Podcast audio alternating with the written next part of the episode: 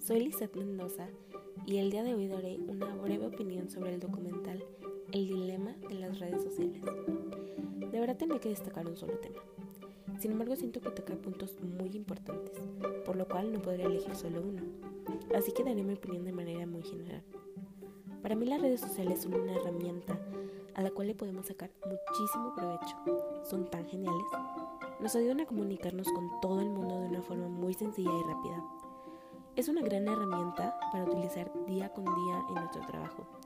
Nos ayudan a mantenernos conectados con personas a las cuales tenemos años sin ver. Nos mantiene de cierta forma más unidos. Ahora que estamos pasando por tiempos muy difíciles, han sido una herramienta súper útil. Nos ayudan a ser más productivos en nuestro día a día, ya sea en escolar o laboral. Tienen grandes ventajas que fácilmente podría decir miles de ellas, pero no terminaría nunca.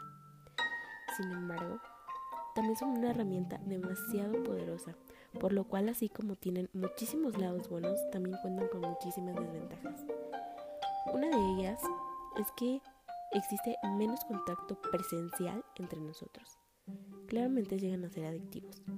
Algunas personas solo tratan de aparentar y tienen una vida demasiado diferente a lo que son en realidad.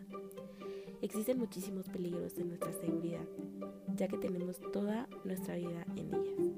Podrán causar muchísimos problemas a personas que tienen baja autoestima, ya que estamos expuestos a recibir cualquier tipo de crítica a través de ellas.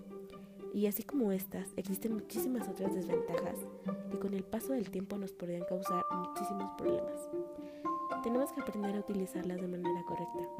No digo que estén bien o que estén mal, Solo trato de expresar que si no sabemos usarlas de manera correcta y moderada, nos pueden causar adicciones, alejarnos de las personas que están a nuestro alrededor, tratar de aparentar, no poder vivir la realidad, sino siempre estar de manera virtual.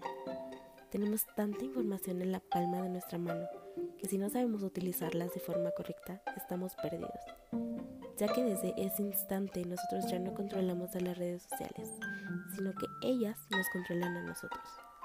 Espero que todos puedan investigar más a fondo sus ventajas y desventajas, que vean el documental y que traten de crear su propia opinión acerca de ellas y así poder decidir quién va a controlar a quién.